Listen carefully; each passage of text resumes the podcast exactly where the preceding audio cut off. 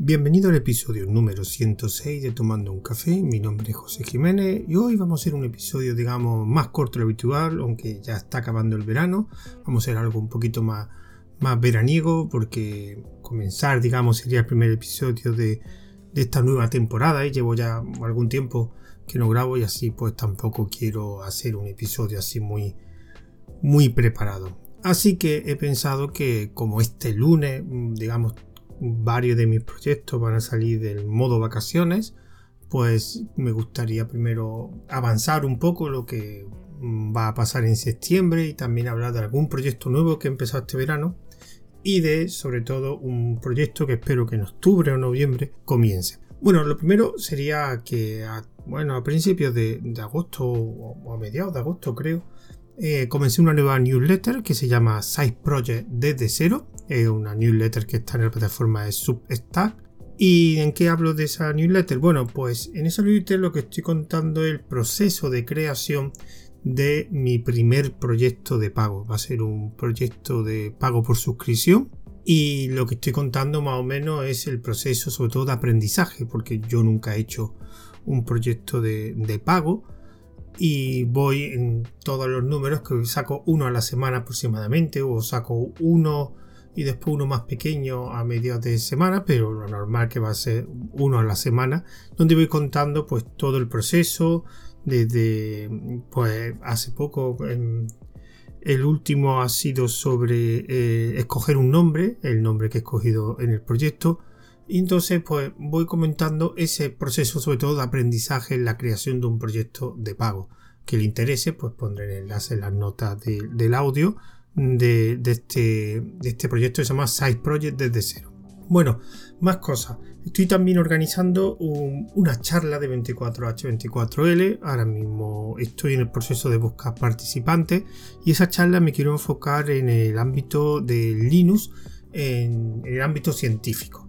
Mi idea es juntar a tres participantes, ahora mismo tengo dos, quiero buscar un tercero, que me comenten pues, el estado actual en diferentes, digamos, áreas que no sean las típicas donde Linux, digamos, si hay un, tiene un papel importante como programación, administración de redes, sistemas o seguridad informática pues claro, quería abrir, un abanico más amplio y buscar a gente que utiliza en el ámbito científico, ya pueda ser matemática, física, química. Eh, por ejemplo, a los participantes que, ahora mismo están, en uno hablaría de Linux en, en astronomía y otro en el tema de sismología.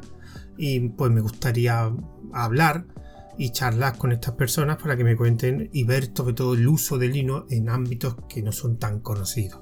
Y eso es lo que estoy haciendo. Si conocéis alguno que utilice Linux en el ámbito científico en su trabajo, pues eh, me, podéis, me podéis comunicar por los métodos de contacto de este podcast porque estoy buscando un tercero. Un tercero, como he dicho antes, que esté en un ámbito científico, matemáticas, química, física. Da igual, no tiene que ser científico. Quiero que lo utilice en, ese ámbito, en un, una área de conocimiento, digamos, no las típicas de, de Linux que todo el mundo conocemos. Más cosas. Eh, estoy también haciendo el próximo número de la newsletter de Aviones de Papel. Quien no lo sepa, es una newsletter y un podcast. En el podcast, que ha pasado por varios formatos. Ahora el formato que tengo actualmente es eh, simplemente hago charlas y entrevistas a gente que tiene algún proyecto en Telegram y ya tengo contactado a uno que me ha aceptado y estamos viendo fechas. Y en este caso sería un proyecto más de alguien que está utilizando eh, Telegram para, su, para sus proyectos, digamos, eh, para sus negocios, digamos, no sé cómo, cómo, decirlo. Entonces alguien que está empezando a utilizar Telegram. Me gusta también pues ver ese perfil porque todos los que han pasado, digamos, por esas entrevistas, que tampoco llevo muchas, eran gente que eran usuarios bastante más expertos en, el uso de, Telegram. En este caso lo utiliza, pero no tiene unos conocimientos muy amplios de, Telegram, perdón. Y me gustaría saber, pues, por qué la ha escogido, qué opina de Telegram, y, etcétera. Y también, pues, esto será, digamos, acompañado por una newsletter con todos los apartados que tiene. Por último, estoy preparando un proyecto nuevo que estará integrado dentro de este podcast, que el proyecto se llamaría Migrando a Linux. Entonces lo que quiero yo es contactar con gente Y habrá dos formas de, hacerlo. Una es eh, contactar con gente para tener una charla para el subproceso de migración a Linux. Lo que me interesa principalmente son gente que por trabajo, por ejemplo, eh, haya migrado a Linux y lo esté utilizando ahora por motivos de trabajo. Por ejemplo, eh, desarrolladores que antes utilizaban MacOS, utilizaban Windows y ahora hacen su trabajo en Linux. O otro tipo de, yo que sé, escritores a lo mejor que utilizan Linux. Simplemente quiero ver el proceso de migración porque han cambiado de un sistema operativo a Linux y se puede hacer de dos formas, o teniendo una charla conmigo que después publicaré en este podcast, o que eso ahora también es otra opción, que es que me envíe un audio de unos 5 minutos, digamos, explicándome el proceso de migración. O sea, por qué migraste, qué herramienta ahora utiliza Linux que no utilizaba en, el anterior sistema operativo, o, si son las mismas, y qué, problemas han surgido a la hora de hacer ese proceso de migración, etcétera. Pues un audio de unos 5 minutos contando pues su proceso de, de migración a. ¿Por qué? Porque me interesa saber, y sobre todo para gente o usuarios nuevos que están empezando en Linux, pues para que sepan que se puede migrar a Linux y que tampoco es, es algo muy complicado y que todo no va a ser usar terminal, etcétera. Y ese es el proyecto, así que si os interesa, ya digamos, también lo difundiré por otro lado, pero si os interesa y queréis contar ese proceso de, migración a Linux, pues o envía, enviáis un, un audio de 5 minutos o te puedes poner en contacto conmigo y tendremos una pequeña charla donde yo te iré preguntando y te iré conociendo por qué, por qué te pasaste a Linux. Y ya esto sigamos que es la parte noticia y quería eh, tener una pequeña reflexión con vosotros por una cosa que ha pasado hace poco y que es algo que he comentado de vez en cuando y de hecho en el título del podcast lo pondré que es el tema de la evolución de Linux. Me explico. Cuando digo evolución de Linux no me refiero a la evolución a lo largo de los años que ha tenido Linux. Me enfoco más a que una de las características que diferencian Linux como sistema operativo a Windows y Mac es su proceso de desarrollo. Su proceso de desarrollo es bastante más rápido y permite integraciones, cambios, modificaciones del sistema mucho más rápidos que lo que pasa en, en Windows o en MacOS. Un ejemplo, Fedora, eh, Ubuntu y muchas distribuciones tienen dos versiones al año. No hay ningún sistema operativo, no, ni en Mac ni en Windows evidentemente, que te proporcionen dos versiones al año. Cuando digo dos versiones no me refiero a actualizaciones, me refiero a versiones, que eso implica un conjunto de actualizaciones muy grande. Por ejemplo, Fedora, que es la que yo utilizo, tiene aproximadamente cada 6-7 meses una versión nueva y eso implica un montón de cambios. Evidentemente, cuando esa, cada una de las versiones tiene un proceso de, desarrollo de vida, digamos un ciclo de vida de unos dos años, creo dos o tres años. Eso significa que durante dos o tres años esa versión va a seguir recibiendo actualizaciones. Creo que eran dos o tres años, ya no me acuerdo muy bien. Eso pasa también con Ubuntu. Bueno, Ubuntu tiene las versiones LTS, que significa que durante cinco años va a tener actualizaciones de esa versión. Bueno, entonces ¿eso qué significa? Y es una cosa que realmente poco se difunde.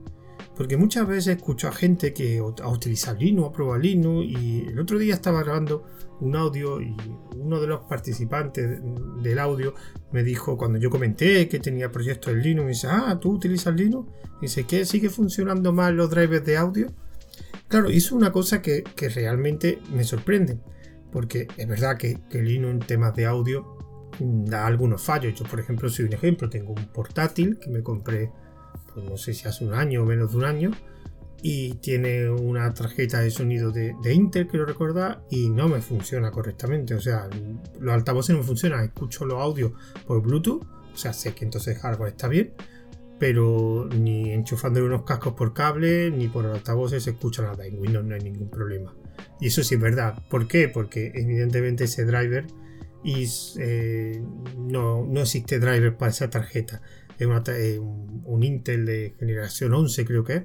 Y entonces es relativamente moderno, no lo sé. No entiendo el motivo. En principio me da igual porque yo eh, generalmente escucho por casco Bluetooth eh, la música o el sonido, entonces no tengo, no tengo ningún problema. Pero también es verdad que la evolución que se ha producido en estos años en Linux, en el sonido, ha sido muy grande. O sea, el software como PyWire ha proporcionado una evolución y un manejo más profesional del sonido y que podía hacer ahora muchísimas más cosas que hace un año o dos no podía hacerla. Esos cambios tan grandes, esa evolución tan grande no se produce igual en otro sistema operativo. En otro ámbito, evidentemente, en Linux, en Mac, el tema de sonido sí está mucho más evolucionado.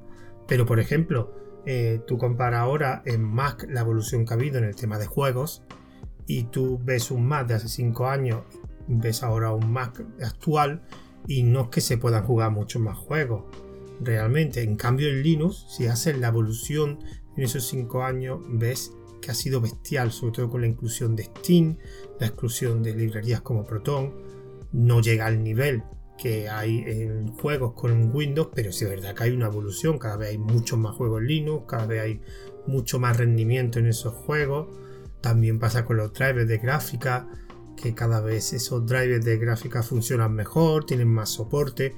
Esa evolución que se produce en Linux, hay mucha gente que no se da cuenta, o sea, prueban Linux hace tres años y se creen que tres años después prácticamente igual. ¿Por qué? Porque lo que están acostumbrados a otros sistemas operativos, que van sacando versiones cada 3, 4 años, creo que más, creo que los MacOS son cada año, año y pico, Windows pues todos sabemos que cada 2, 3 años, y se creen que el resto de sistemas como Linux es igual. Y Linux, lo que he dicho antes, eh, tener por, un lado las versiones cada 6 o 7 meses, o si quieres una rolling test, una rolling, eh, rolling creo que se llaman, que se actualizan constantemente. No tiene el concepto de versiones, sino que una actualización continua. Entonces ahí no hay versiones, tú vas actualizando, actualizando, actualizando y van cambiando, digamos, todas las partes del sistema. Y eso es verdad y, no nos damos cuenta y no sabemos decirlo de a la gente que hace un año o hace dos utilizaron Linux y que se quejaban que ahora mismo a lo mejor eso está arreglado o funciona. Yo conozco gente que temas de sonido utilizaron Linux hace dos o tres años, ahora lo están utilizando y han dicho que el cambio es bestial. Evidentemente Linux en algunos ámbitos sigue funcionando un poco regular el tema del soporte, pero sí es verdad que van pasando años y el soporte va funcionando mucho mejor porque el proceso de desarrollo de Linux es mucho más rápido que el proceso de desarrollo en los otros sistemas operativos. Y también en cosas, eh, también va evolucionando en aquellas cosas que realmente eh, Linux siempre ha sido fuerte, en temas de programación, temas de redes, temas de seguridad. Ahí también hay un desarrollo también. Y eso es una cosa, y eso es lo que quería remarcar en, esta pequeña reflexión, es que cuando hablemos de Linux y las ventajas de Linux, siempre comentamos que es que Linux es el, sistema, es tu dueño del sistema, que tiene una gran capacidad de, opciones, que puede elegir cualquier componente del sistema, tiene la filosofía de software libre, que, etcétera. Pero nadie dice, mira, también una cosa que tiene es que evoluciona muy rápidamente. Así que también deberíamos decirlo porque aquella gente que se queja, es que el Linux a mí no me funcionaba esto, ¿cuándo lo utilizaste? Bueno, lo probé hace dos años y se lo has probado ahora. Ah, pues no, porque no me funcionaba. Pues posiblemente eso que no funcionaba lo has podido arreglar dos o tres meses después, o seis meses, o cuando salgan nuevas versiones, porque es una cosa que hay que remarcar. El proceso de desarrollo de Linux es bastante rápido evoluciona bastante rápido, y cada vez funciona mejor. Y eso es una cosa que se nos olvida recomendar o difundir. Así que cada vez que alguien nos pregunte por Linux que esto no funciona, decirle, pruébalo de nuevo ahora. Prueba ahora porque posiblemente ahora si te funcionase o te funcionase mucho, mucho mejor aquellos que hace X años no te funcionaba. Y no me extiendo más porque como he dicho era un audio cortito. Recordad siempre que este podcast tiene una cuenta de Twitter que es tomando guion bajo un guion bajo café. Hay una cuenta de correo que es tomando un café arroba nextc.eu. Recordad que ahí también podéis comentar, me podéis poner contacto por lo de Migrando Linux o por si conocéis a alguien de que utilice el Linux en el ámbito científico. También eh, recordad que estos audios se van a publicar por un lado por el canal de Telegram que es arroba tomando un café y también por los servicios de Anchor FM e Ivo. Por último, recordad que pondré en las notas de audio eh, la dirección de Size Project desde cero por si te interesaría pues suscribirte y leer, leer esa newsletter. Así que me despido de vosotros hasta el siguiente audio. Adiós.